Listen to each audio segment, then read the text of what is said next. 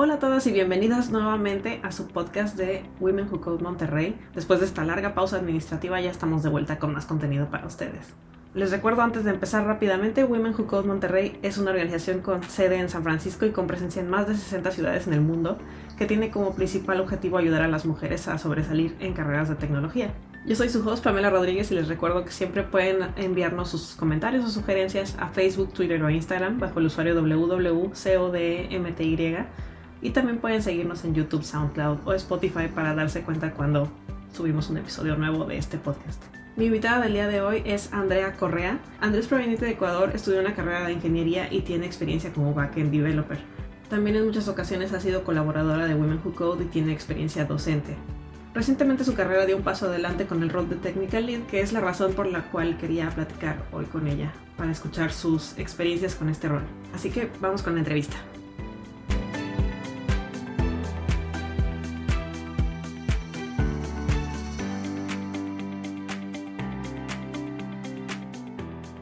Este, Andy, qué bueno que nos, que nos decidiste acompañar el día de hoy. Muchas gracias por tu presencia. Y mucho gusto verte porque ya, ya no nos vemos.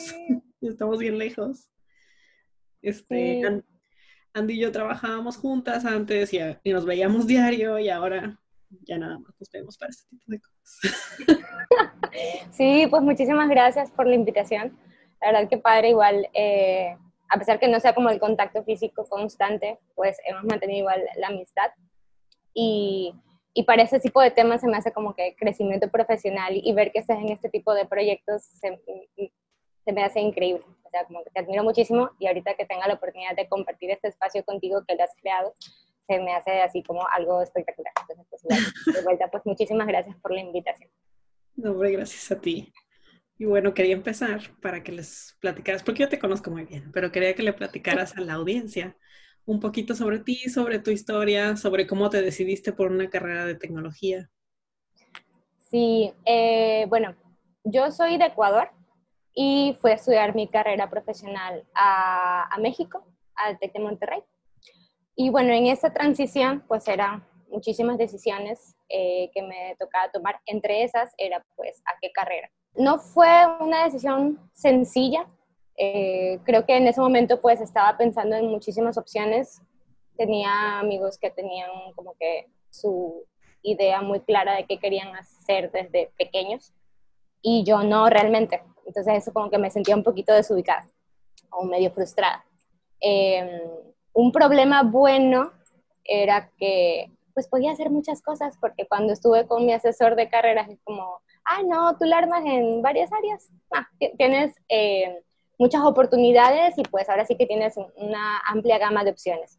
Entonces, desde mi perspectiva era como, no me ayuda mucho porque no sé exactamente pues, qué ir, ¿no? O sea, mientras más opciones es bueno, pero al mismo tiempo, pues no sé exactamente qué escoger. Entonces, mi, mi, mi estrategia en ese momento fue más de descarte. O sea, fue, bueno, a ver, si sé, no sé exactamente qué quiero, sé más o menos qué no quiero. Entonces intenté como empezar a plasmarme como paths en diferentes áreas en base a lo que me había tocado vivir en, en la prepa. Y fue identificando a, a, cuáles áreas yo veía que no me gustaba o no me visualizaba futuro. Eh, y las que más me identificaba eran la parte de matemáticas y lógica, que sí me gustaba mucho, veía que se me daba y aparte lo disfrutaba bastante. Entonces ahí fue como que eh, acotándose más esta gama de opciones y eh, finalmente me quedé entre eh, las áreas computacionales o finanzas y en algún momento también preguntando un poquito más, eh, como que llegué a este sentir final de, oye, yo creo que computación es más lo mío porque se me dan más los algoritmos, la forma como de procesos, de estructurar mi pensamiento y que haya una entrada, un resultado. Entonces, como que me hizo más, más sentido tomar eh, una carrera en, en, ciencias computacionales. Mientras que en finanzas dije, ay, sí hay muchas matemáticas también, pero no había tenido tanta exposición con, esa área durante mi, prepa, había sido muy poquito. Y cuando tomé una mm, materia en computación me gustó bastante. Entonces sí, fue más o menos mi, proceso y finalmente me decidí por eh, sistemas computacionales. Fíjate que eso, eso lo tenemos en común muchas personas, sobre todo de Latinoamérica, porque no nos ponían computación desde más chiquitos o nos lo ponían así como bien a cuentagotas. Entonces te das cuenta así como en la primera clase que tomas que dices, wow, esto me encanta. y antes no lo habías ni considerado. Exacto, sí. De hecho, en, en mi prepa eh, era como ya la última que entró al currículum y así como de, ay, ahí por si quieren tomar esta materia. Y pues obviamente tenemos diferentes, eh, cada persona tiene diferentes habilidades, entonces hay personas que lo sufrían mucho, como yo quizás sufrí otras materias, a otros se les daba más fácil. Y en esta materia en especial, en mi vida me había tocado tener como este tipo de, de aplicación real de la lógica que quizás veníamos aprendiendo en conceptos en matemáticas. Entonces, sí, para mí fue como una salvación. Si, si no hubiera tenido quizás esa materia, quizás no, no lo hubiera tenido tan clara, si de por sí ya estaba un poquito confundida, no lo hubiera tenido tan clara como, ay, esta opción me, late. Y teníamos un compañero, de hecho, que, que él la tenía súper clara desde el principio y él estaba emocionadísimo con que hubiera esa materia. Entonces hay como de todo, ¿no? Está el que quizás no, no sabe bien por dónde y quizás una materia es la que le hace el clic y otra persona la que dice, ah, esto es lo que siempre he querido toda la vida. Entonces me acuerdo que para mí esa materia eh, me acuerdo mucho que él era como la, como la referencia y el que más sabía porque él había estudiado antes, desde antes, porque era una pasión para él. Y para mí era como que, bueno, a él parece que le gusta mucho y a las otras personas como simplemente lo odian. Y mira, para mí, fíjate que a mí se me, se me está dando y me gusta y le estoy encontrando eh, como que la, alineación personal con, con esta área que es profesional. Entonces, sí, sí, yo también sentí eso, como que no, no, al menos en, en esos tiempos, en la prepa, no había un enfoque para el área de, computación como ahora. Antes era nada más, siento yo, pues manejas eh, las herramientas de Microsoft y ya. Entonces sí, definitivamente eso fue como un gran plus en ese momento para tomar la decisión. Sí, pues bueno, qué bueno que llegaste a, a, la, a la, carrera, porque la verdad de lo que he visto de tu trabajo, eres, eres de las mejores que, que he conocido en, en el desempeño de, de esa carrera. Y este, y bueno, te quería preguntar, digo, tengo una idea yo por lo mismo de que he trabajado contigo, pero ¿cuáles son las tecnologías, los lenguajes que más te han gustado y qué enfoque le diste a tu carrera en base a eso? Sí, pues en la prepa me tocó esta, esta materia que estaba muy enfocada a la parte de desarrollo web. Entonces ahí aprendí HTML, este, JavaScript, CSS muy, muy básico. Y ya lo que es la, la carrera, eh, toda la parte de, de, desarrollo de procesos o el manejo de datos, como que me gustó mucho cuando me tocó este, estudiar y probar diferentes partes, incluso del área de sistemas computacionales, y utilizábamos Java. Entonces Java para mí era como la base y estaba enamorada de Java. También habíamos visto C, pero en su momento como que me gustó más eh, los, los conceptos que traía y como que sentía que había una alineación entre el lenguaje y yo, porque es como más estructurado, como que eh, se, se, me daba mucho más fácil. Llegando a la, a la, parte ya profesional, sí me tocó utilizar mucho más Java, entonces profundicé, me seguía súper alineada con, con, Java. Algo que yo creo que no, no quizás no comparto con, con, otras personas igual del área, que siento que es muy común, y de repente yo decía, ay, porque yo no soy así, pero luego como que eh, puedo, puedo darme cuenta que a la larga cómo le funciona a cada quien mientras este, sigan yendo hacia su meta es, es válido. Eh, yo no soy una persona que estoy investigando constantemente eh, por su propia cuenta, por, por gusto personal en el área de tecnología. Me gusta investigar de todo un poco. Y sí, sí, a mí lo que me ha funcionado es que tengo mucho empuje de seguir avanzando, aprendiendo, dado retos profesionales. Entonces, como por una por otra me ha funcionado, entonces sigo aprendiendo. Entonces, ya va a seguir aprendiendo Y eh, más allá de Java, pues me, me, tocó en un proyecto, dado el reto profesional que, que, que enfrenté, en un, en un, proyecto me tocó aprender un poquito de Hadoop y todo el stack de, de frameworks que están alrededor de Hadoop, el procesamiento de datos eh, grandes. Siempre me llamó la atención. Después de la carrera yo sí estaba considerando eh, una especialización quizás en Big Data. Y cuando tuve este proyecto para mí fue como, la oportunidad, porque fue padre, que aparte que estoy trabajando y con un cliente, me, me, me van a dar la oportunidad de, de, aprender. Entonces, eso es muy padre, entonces eso es una tecnología que, que aprendí muy, muy por encimita, logramos hacer un proyecto, aprenderlo, hacer pruebas de concepto, implementar una solución, entonces estuvo muy padre. Y eh, Vue también, framework de, de JavaScript. Pues mi perfil, dado que yo vengo como que más casada quizás con el lenguaje de Java, pues es, es más de backend. Sin embargo, no, no me gusta como que el, pensar, ah, pues etiqueta backend y no aprendo nada más. La idea es como enriquecerte de, de, otras áreas e ir viendo cómo, cómo se va complementando con tu perfil. Entonces, en esa oportunidad que tuve em, necesidad de aprender Vue para otro proyecto, entonces también estuvo padre porque fue como, oye, he escuchado mucho alrededor de, de desarrollo web, está en la parte de front, que utilizan, se utilizan muchos, muchos frameworks, sé de qué se tratan, sé que existen, eh, eh, eso se, se maneja pues en conversaciones o, o al nivel de proyectos, pero no me había tocado adentrarme ahora sí a desarrollar un proyecto. Entonces, eh, en esa oportunidad, sí fue bastante aprendizaje y pues más que nada viví la parte de compartir el aprendizaje porque en ese tiempo parte del equipo, un miembro del equipo tenía mucho conocimiento, entonces fue como teníamos una referencia y un apoyo de ese lado, más la parte que, nos correspondía al resto, pues aprender o ponernos al día. Y pues estuvo súper padre porque pues sentía que de vuelta eran como dos, dos em, metas, lograr el proyecto que saliera, más en el camino adquirir esta nueva herramienta, en este caso pues, pues eh, conocimiento en el framework. Entonces, sí. Pero sí, básicamente como que aprender un poco de, todo, más, que solo como casada con, con, con un solo lenguaje. Estas son las dos últimas. Sí, pues es una de las cosas más padres de, de, trabajar en esta área, ¿no? Que todo el tiempo estás aprendiendo cosas nuevas, que luego ves para atrás así como cinco años en tu trabajo y no hacías lo mismo ni de chiste, o sea, no usabas las mismas tecnologías, no o sea, la metodología era otra. Y eso nos, nos mantiene como de pie. Sí, nos mantiene activos, exacto. Esa, esa es lo, lo, la parte padre que, como dices, no, me encanta del área que no es como estático y quizás en algún punto pues suena cómodo el decir, ah, pues ya aprendes algo y ya lo aplicas para toda la vida, pero me suena que por mi personalidad igual en algún punto me aburriría. Entonces el hecho de que siempre haya retos y, y opciones, mil opciones de, de, cosas por aprender, entonces el problema no es que haga falta cosas por aprender, es más bien escoger o, o ver qué, qué es el push que te va a dar a, a llevar a aprender, ¿no? ya sea personal o por un reto o por algún proyecto que quieras emprender por tu cuenta pero sí, e-, ese no es un problema para, para el arte. De tener opciones para aprender hay, hay muchísimas. Siempre. ¿Y esto es lo que tú más disfrutas de trabajar en el área de, de, programación o más allá de tecnologías hay alguna otra cosa que te ha, que lo hace especial para ti, vaya?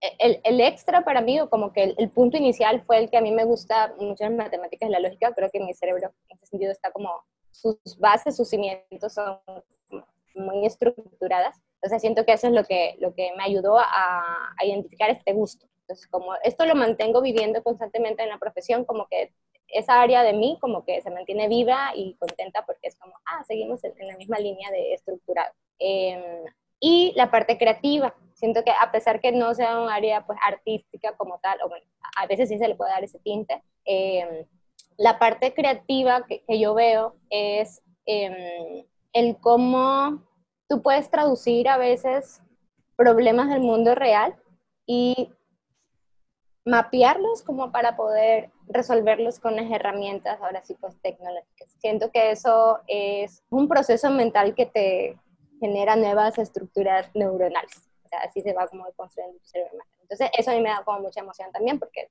es la parte que no es estática. Entonces, aprendo una nueva tecnología, sí, eh, es la parte técnica, entonces pues puedes aprenderlo de, muchos modos, de muchos modos. El adentrarte, este, quizás esto más aplicado a la parte de consultoría, pero adentrarte a la industria de un cliente o de algún problema que tengas que resolver es toda otra parte del cerebro que estás desarrollando. Y luego ya que entiendes los, do, los dos mundos, tienes tu set de herramientas y entiendes el, el problema o, o, la situación compleja que tiene muchos problemas y mini problemas, ahora sí hacer un match, diseñar cómo puedes utilizar estas herramientas en favor de la solución del problema. Entonces siento que es todo un proceso creativo. Entonces eso me gusta mucho. Siempre hay retos. No digo que sean fáciles, no me gusta porque sea fácil, sino me gusta porque te hace como rascar la cabeza muchísimas veces y estar de que, ah, ¿cómo sale? Y, y todo ese esfuerzo inicial o que ya estás en proceso creativo o aplicando opciones eh, o analizando e implementándolo ya hasta el final, pues ya, ya llegar a, un, a una entrega final la satisfacción que da después de ese esfuerzo pues es, es, muy grande, entonces a mí me gusta mucho, mi trabajo me da muchas satisfacciones en ese sentido. Y más apegada a la programación, ahora sí que esto es muy personal, también siento que despierta esa parte como investigativa, como de detective. Cuando algo no sale, sobre todo cuando hay bugs, cuando algo no sale y hay que detectar qué está pasando, cuál es el patrón, parece que no hay patrón, son nomás eh, algo no funciona, es como analizar y encontrar el patrón de comportamiento, identificar cuáles son las posibles causas y ver la probabilidad e ir descartando y tener como este proceso de investigación. Sí me lo tomo a veces muy personal y sí, sí me, me, meto muchísimo porque digo, ah, no, a ver, ¿cómo que no fue lo primero? Entonces va a lo segundo. Entonces, esa parte de el código y yo, o sea, esa relación es, es bastante, eh, pues sí siento que como de detective, como que, uy, ocurrió un crimen y entonces hay que encontrar la causa. Y ya otra vez la satisfacción de lograr que se resuelva es, es bastante eh, grande. Entonces, sí, yo, yo, uniría esas dos partes. Esas son las satisfacciones que me da eh, el área de desarrollo de software a nivel profesional. Sí, la verdad es que sí, es, es todo un proceso que es muy gratificante ahora sí que mentalmente por todo lo que haces alrededor de tanto de programar como de lograr que funcione e, ese programa que escribiste, ¿no? Sí, es como, suena muy bonito todo, pero sí tiene, obviamente tiene sus momentos en los que sí, sí, quizás, este, como cuando algo te cuesta realmente, ¿no? Uno se frustra y vuelve a pensar, o dices, no, necesito dormirme un ratito, o quizás despejar mi mente y eventualmente ya encuentras la solución. Entonces, sí, sí se siente como, como tu cerebro quizás agrega una capita extra cuando ya terminas de, de generar una solución y ver que funcione. Eh, sí, es, es, bastante gratificante. Creo que e, eso es algo de lo que yo valoro mucho en mi área y, y es el tema también, como dice, siempre hay retos nuevos. Hay retos nuevos, hay clientes nuevos, hay problemas nuevos, hay tecnologías nuevas y pues uno tiene que estar en constante modo creativo. Entonces, lo que funcionaba hace un año quizás ahora ya no funcione y pues te valgas de nuevas herramientas. Entonces, esa parte es como que siempre te estás renovando. Sí. Y bueno, hablando de nuevos retos, escuché que ahora eres tech lead, ya no estás nada más de, del lado tú personalmente programando, sino ya estás administrando equipos. Entonces, quería hablar un poco de eso contigo. Para empezar, siento que luego, sabemos que queremos esa carrera, pero no vemos qué va a pasar a futuro. Entonces quería saber, al menos de tu parte personalmente, ¿te habías visto en el rol de tech lead? Eh, sí, pero de un como que natural, por decirlo así. Como al principio, al tomar la carrera, yo no sabía exactamente qué quería y tomé el área, pues, sistemas computacionales. De paso, eh, hice mi investigación y luego en la carrera también hacía mucho énfasis en que pues investigas un poco cómo es el ámbito profesional y cuál es el path como común, cuáles son tus opciones ya que sales a, la, industria. Entonces, sí tuve contacto con, con, empresas o con personas ya, ya que estaban en la industria y teníamos pues materias en las que los entrevistábamos para aprender un poco más y a ver si nos visualizábamos. Entonces sí, como que me hacía sentido y yo decía, bueno, pues parece que esto empieza por primero ser desarrollador, hay un cierto tiempo de maduración y eventualmente, o sea, subes, subes, subes. Hay muchos nombres que quizás hayan en medio dependiendo de, la empresa o del área en el que te manejas. Y si sigues por el path técnico, eventualmente llegas al líder técnico y ya para arriba pues sigan habiendo más, más retos que empiezan a mezclarse quizás con la parte administrativa. Entonces, eso como que ya lo tenía medio claro. Entonces dije, bueno, pues suena bien, suena que si sigo por este camino, eventualmente voy, a llegar allí. Pero algo que como que he ido analizando con, con el tiempo es, sí lo sabía porque me documenté, pero no ha sido para mí como la meta final. Más bien siento que en ese momento era como, quiero seguir algo que a mí me haga sentir bien, que me dé retos eh, personales, profesionales, y quiero saber cómo tener una visión de hacia dónde me quiero ver, una visión hacia dónde quiere llegar. Este, como visualizarme y decir, a ver, esta persona, esta persona, esta persona, ¿qué hace en el día a día? ¿Me gusta? ¿Qué, ¿Cuáles son sus funciones? ¿Me veo haciendo eso a, la larga? Entonces, como que, ah, sí, me, suena. Y siempre mi, mi, drive ha sido el, pues, aprender, seguir aprendiendo y seguir avanzando. Entonces, como que no tenía un plan tal cual, un path tal cual y decir como, ah, esta es mi meta, sino mi, mi constante eh, modo de, de, saber si, si estamos bien es, sigo aprendiendo, sigo contando donde estoy, me siguen dando eh, satisfacciones personales, sí. Seguimos para allá, sí, ah, no, me salí tantito, ok, ¿qué quieres? ¿Hacia dónde te desviaste? ¿Es a dónde quieres llegar o no? Entonces, como siempre, hacer ese double check personal, ¿no? De saber hacia dónde quieres ir. Hay personas que quizás, como, como eh, decía al principio, que hay personas que desde el principio ya saben dónde quieren llegar y tienen su planeación y día a día sus acciones. Eso está súper padre, la verdad es que sí, los, los admiro mucho. Y sí siento que tienen esa parte como de ventaja. Y está padre por ellos. Y, y quizás en ese instante para ellos sea un reto el darse cuenta que en el medio pueden cambiar también y, y se les dificulta, ¿no? Porque son personas como muy, muy enfocadas en la parte. En mi caso personal, eh, sí me veía preocupada al pensar por qué no soy así, por qué no sé exactamente qué es lo que quiero.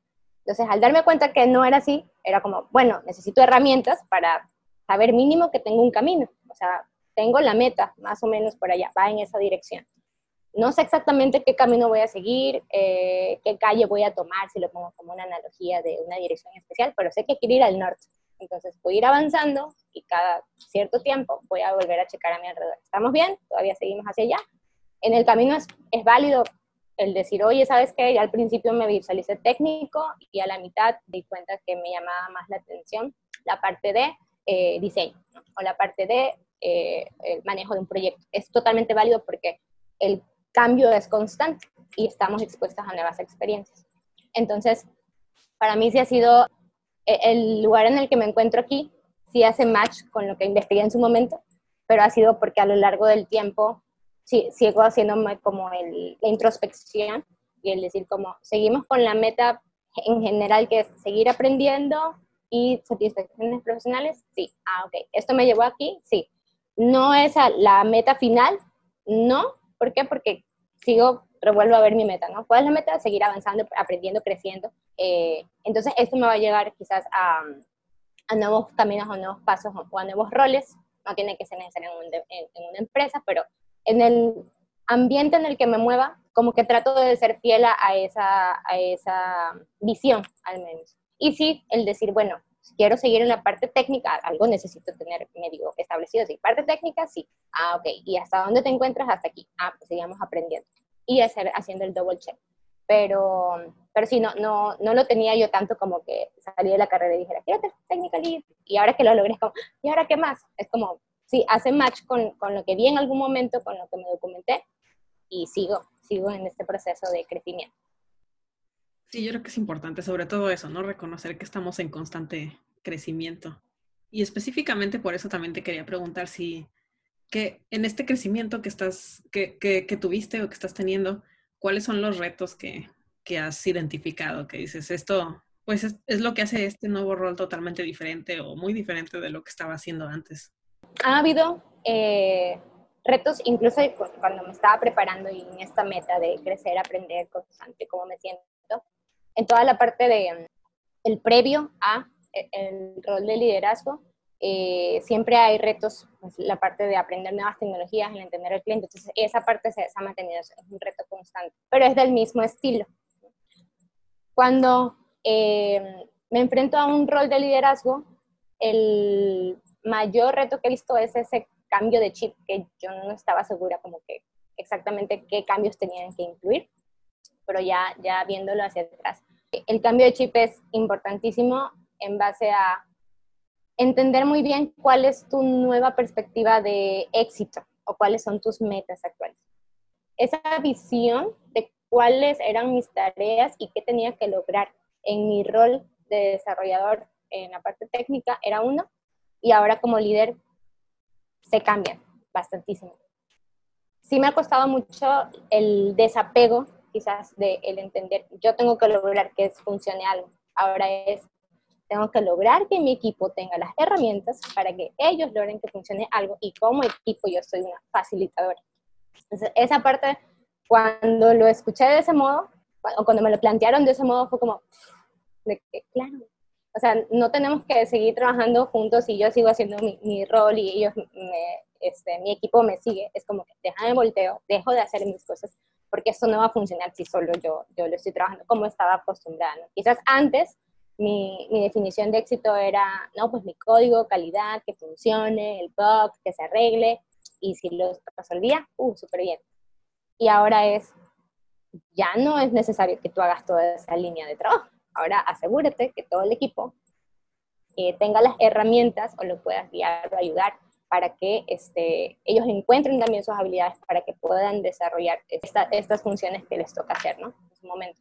Entonces, para mí eso sí fue como que el súper cambio de, mindset y dedicarle un poquito más de tiempo a tareas de planeación y también tareas de em, escuchar al equipo. Eso también fue, fue también otro cambio, porque antes pues, nada más era el equipo, digo yo, y ahora era como hasta resolver incluso eh, conflictos más eh, humanos. Entonces, eso yo creo que también es un súper cambio de, tipo de, de, actividad, no solo el cambio de mindset, sino también como que en el día a día las actividades eran eh, más de escuchar a las personas, de entender cómo, cómo se sentían, si había algún conflicto, asegurarme de construir también un ambiente de, de confianza con ellos para que pues haga más sentido el, el liderazgo, si estaba llegándoles o no. Entonces, involucra muchas muchas más habilidades soft desde esa perspectiva que las estoy usando constantemente y que pues no las tenía desarrolladas. Y ahora que sí es parte de mi rol, entonces sí te, eh, me construye otra parte del cerebro que es la parte humana, quizás como desarrollar, desarrollar estas habilidades de negociación, de escuchar, de entender, de empatía, de, de liderar con ellos, que, que, no sea solo este, lo que yo piense, sino también algo que le haga sentido a la otra persona. Entonces, todas estas relaciones humanas también ha sido un, cambio en, en, el rol del, del, día a día, en las actividades del día a día. Y han sido también, pues, eh, sigo, sigue entonces en la misma línea de crecer y aprender. Este, entonces eso pues me hace clic. Y eh, sí, sí me ha dado también eh, como que muchas satisfacciones personales pero pues en esta área que yo no, no, no, la, no la consideraba inicialmente como parte de mis actividades antes de estar en un rol de liderazgo. Y ahora que llega al rol de liderazgo, pues sí me he visto enfrentada a, a estos retos y pues ahí sigo trabajando en ellos. Es un constante aprender, igual, igual que en la tecnología.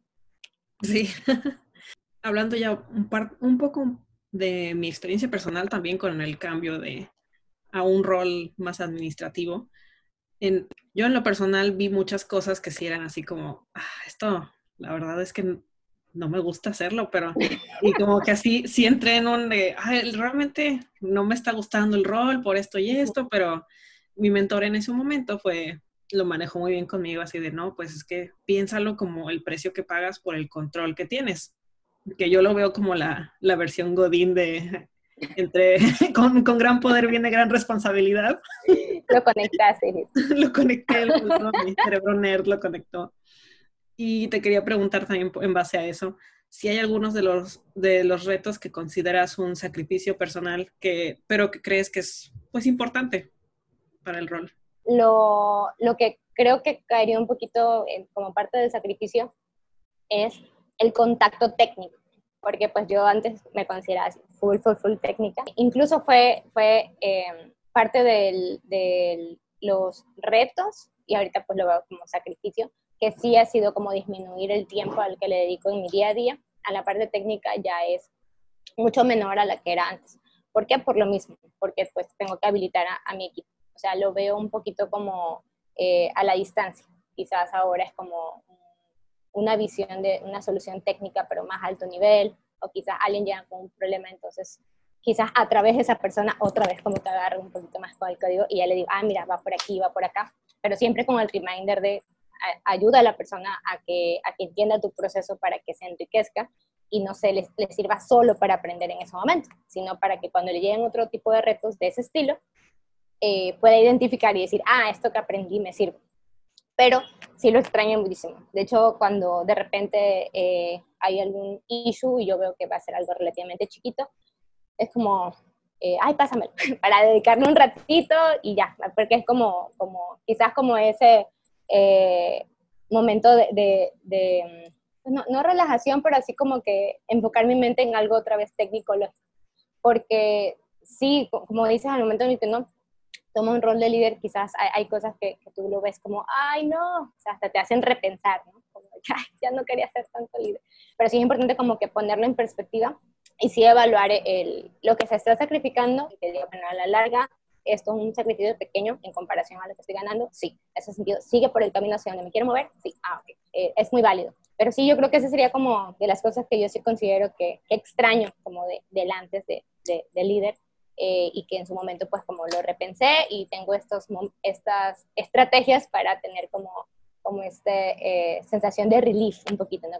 bueno, lo, lo, compenso tantito con que un ratito me meta el código y ya, ya lo sé. Ahora sí sigo apoyando al equipo para que, para que el equipo tenga las herramientas para hacerlo por sí mismo. Creo que es, es, es, un poco el balance que encontramos todos y le encontramos valor a las cosas, ¿no? Y, y así te vas, es parte del aprendizaje también, el ver cómo balanceas esos sacrificios con seguir disfrutando tu trabajo a fin de cuentas. Es correcto, sí, sí, sí ese, equilibrio es el, el, complicado a veces que, que uno se, se, se, encuentra como evaluando muchas variables, que creo que es totalmente válido, tampoco hay que estigmatizarlo y decir, ay, si te estás confundido también está mal, o sea, es súper común, nada más no muchos lo dicen, porque pues se, se, ve como, ay, no, no sabes qué es lo que quieres. Pero sí es válido como sentarte un ratito, confundirte, volver a, a, evaluar opciones y ahora sí como que seguir eh, tomando decisiones, ¿no? Creo que, que, la constante evaluación también es, es muy valiosa. Y bueno, en base también a esto, te quería preguntar si tienes, digo, a lo mejor todavía no, pero tienes algún, alguna futura meta ahora que estás en este lugar o algo más que quieras aprender, que tengas ahorita en el radar. Sí, como siempre está este tema de, bueno, ¿y qué más? Eh, como está tan amplio esta filosofía de aprender y crecer, otra vez abre muchas opciones, pero pues sí me ha funcionado todavía. Este, lo, que me gustaría es eh, tomar una maestría. Y yo creo que más que por el, lo que implica, como que, hay no, nada más la, parte eh, de, un eh, paso más en la parte académica, siento que es más como este contacto académico y explorar quizás con otros círculos, otras personas, otros profesores que tengan otra experiencia, alumnos que están igual en, en otras industrias, eso le veo muchísimo valor y es como un respiro un poquito, ¿no? Como que, a ver, está la parte académica, quizás la, la carrera universitaria, entras a la parte de, de, industria, al menos a nivel funcional lo vi como, ay, ganar experiencia. Y el otra vez, el mantenerte en constante aprendizaje, gracias al, trabajo tenemos estas satisfacciones de aprendizaje por, por práctica, pero también el, el mantenerte actualizado a través de, estas fuentes académicas también le doy muchísimo valor y siento que como revitaliza un poco, lo que ayuda a tener otra perspectiva, incluso te da más herramientas este, de las que tienes afuera para seguirlas aplicando el área de la industria. Entonces, como en pro de esta visión de aprender y crecer, eh, creo que cada cierto tiempo como que otra vez tener una dosis de, de, la academia, creo que es bastante eh, pues, útil tanto para, para ti, te ayuda a, alimentarte de otras fuentes, a diversificar tus conocimientos. Eh, y ya dependerá pues de la persona, ¿no? Si quiera continuar en el mundo este, de, la aplicación de la ciencia en la industria o ya dedicarse a la parte de, investigación. Pero sí, esa sería como una meta que, que tengo en el radar, o sea, tomar una maestría eh, para, para continuar con, aplicándola en la industria. De hecho, es una muy buena idea tomar la maestría, no solo, como dices, como un paso más en tu camino académico, sino como algo que realmente te hace sentido en el momento, o sea, que sientes que te hace falta en tu formación profesional. Sí, y de acuerdo a cómo vaya esa formación, ¿no? Si, en algún punto, si desde el principio cuando dijiste, saliste de la carrera y dijiste, quiero ser líder técnico, y sigues por el técnico, excelente. Qué padre que vaya por ahí la línea, muy bien si cambió en el, en el, en el camino, lo que es más común, no pasa nada. Ya, ya, que estés en ese punto, como dices, ¿no? ¿qué hace sentido ahorita para el camino que estoy tomando o lo que estoy viviendo o hacia dónde quiero crecer? ¿Qué, qué me enriquece más en este punto de la vida? ¿no? Y ya de eso dependerá también. Hay tantísimas opciones en el mundo de las maestrías que creo que el primer paso es al menos que, que sea en el área en el que tú veas que haga sentido como que en, en tu ámbito si, si, te vas por lo profesional, por la parte de la industria, en el ámbito profesional, ¿no? que tomar. Entonces, sí, de hecho, lo traigo ahorita porque eh, sí es como que lo que estoy aplicando también mi vida. ¿qué, qué, ¿Cuál es la, la, maestría que quisiera? Entonces, algo, como bien dices, que haga sentido en, en mi punto profesional el día de hoy. Sí, sí, sí, claro. Bueno, y para un poco para cerrar la conversación, ¿tienes algún consejo que le darías a algunas de las chicas que están pensando en tratar de obtener un, un, rol en sus empresas como el que tú tienes ahorita, si se están preguntando lo que, si es lo correcto para ellas, etcétera, etcétera.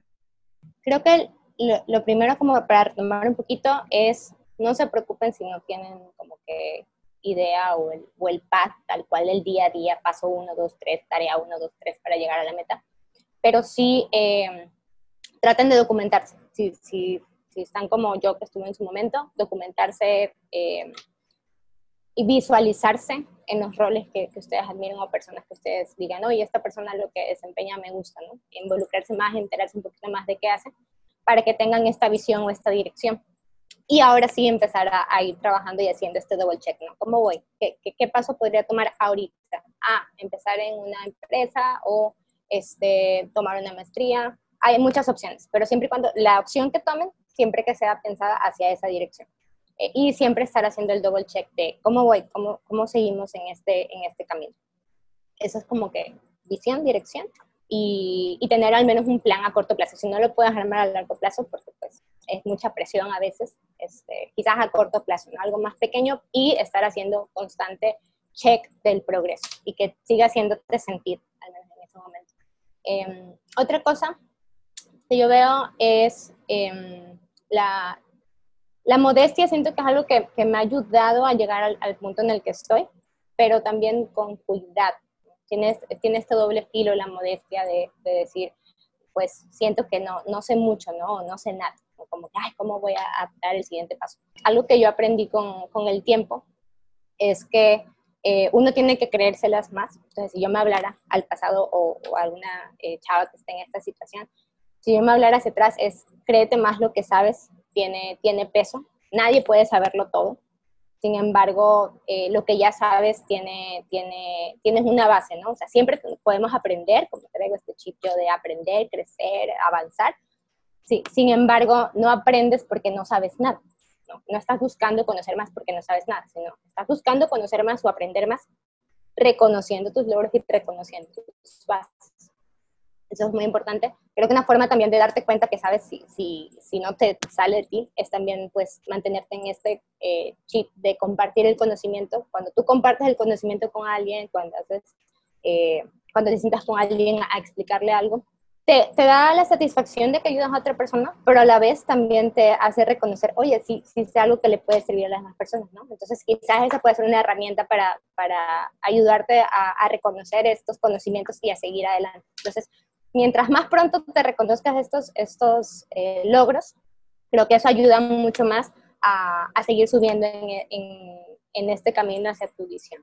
Y otra cosa eh, es la red de apoyo o sea, nadie puede avanzar solo realmente. Entonces, a veces si, si tú crees que no, este, si yo pido ayuda o pregunto o digo que no sé, se va a ver mal, o sientes que te va a jugar en contra, no, lo contrario, te estás poniendo el, la piedrita en el zapato tú solo. Eh, creo que no se ha logrado nada así maravilloso, increíble, que realmente haga un cambio con una sola persona, ¿no? Siempre ha habido como, como apoyo entre varios. Entonces, identifica las personas eh, a, tu alrededor de tu red de, contactos a quienes puedas considerar como mentores, eh, que tú te visualices y digas, oye, esta persona me, me, gusta cómo es, me gusta su ética de trabajo, me gusta lo que ha logrado, eh, y pégate. Generalmente a esas personas les gusta mucho compartir su conocimiento. Entonces, pégateles, aprende lo más que pueda de ellos, para que a su vez en su momento tú seas esas personas para, para otras personas que vienen detrás de ti, ¿no? Entonces, creo que esa red de apoyo también ayuda porque pues de ese modo eh, continúas aprendiendo y pues te da estas, estas habilidades extras, conocimientos extras o consejos extras para seguir en pro de este, de este path de, carrera o esta visión hacia donde quieres estar a futuro. Pues, muchas gracias, Andy. De hecho, todos, todos son muy buenos consejos. Siento que además van de la mano. El, tanto reconocerte lo que sabes como tampoco, ser, tampoco decir, ah, ya sé todo, porque eso te frena el aprendizaje futuro. Y también te frena el ayudar a otros, que como dices, o sea, que, el, que te, te empieces a creer intocable, ¿no? A fin de cuentas, la interacción humana es lo que también nos ayuda a aprender. Sí, sí, te puedes jugar en contra total, así como que cuando tú crees que ya acabaste de aprender y no tienes nada que aprender, pues, pues, o sea, es, es válido, o sea, pues lo puedes hacer. O sea, técnicamente puedes tomar esa decisión, pero te estás limitando de aprender tantísimas cosas de otras personas o de tantísimas otras herramientas. Entonces creo que es encontrar el equilibrio, porque ambos extremos son malos. El decir, no, no sé nada y siempre estoy aprendiendo, aprendiendo y no sé nada, pues tampoco, tampoco está bien. Entonces creo que es el equilibrio que también está complicado, pero uno tiene que irse dando cuenta cuando aplica más de uno, aplica más del otro. Pero sí, eso, eso que dices de, tampoco si te vas mucho de lado presumido y, asumes que no tienes nada que aprender, a la larga te, te afecta a ti mismo, ¿no? Entonces sí es importante reconocer también las, las, limitantes de uno y reconocer sus logros. Pues muchas gracias, Andy. Yo creo que nos quedamos con mucho aprendizaje de lo que nos compartiste hoy y siempre me da gusto verte, obviamente. Muchas gracias por habernos compartido tu tiempo. Gracias, Pam. El, la emoción es mutua. Me da mucho gusto también verte, aunque sea ahora este, virtualmente, pero, son las herramientas que tenemos que usar igual para mantenernos en contacto. Y pues reitero la, la, el agradecimiento a la invitación. La verdad es que si algo esto le pueda, le pueda servir a alguien o se puede identificar, eh, eso pues más que, más que bien servida por mi lado si, si, en algo llega, llega a ayudarle a alguien que esté en una situación parecida o que, o que vea que, que, haya, que esté pasando por algo por lo que yo pasé, este, pues si le sirve, esa será como que un poquito de buena vibra que me llegue sin, sin saberlo, pero igual, muchísimas, muchísimas gracias por, por, la oportunidad, por el espacio y de paso pues tuvimos chance de, de platicar. De platicar tantito, claro. gracias, Andy. Y eso fue todo, espero que les haya gustado el episodio del día de hoy. Les recuerdo que nos pueden enviar sus comentarios o sugerencias a Facebook, Twitter o Instagram con el usuario www.codmty. Y también nos pueden seguir en YouTube, SoundCloud o Spotify para enterarse de cuando sale un nuevo episodio de este show. También pueden contactarnos si ustedes tienen un tema que compartir y quisieran ser parte de este programa. Por último, yo soy su host, Pamela Rodríguez, y nos vemos en el siguiente episodio.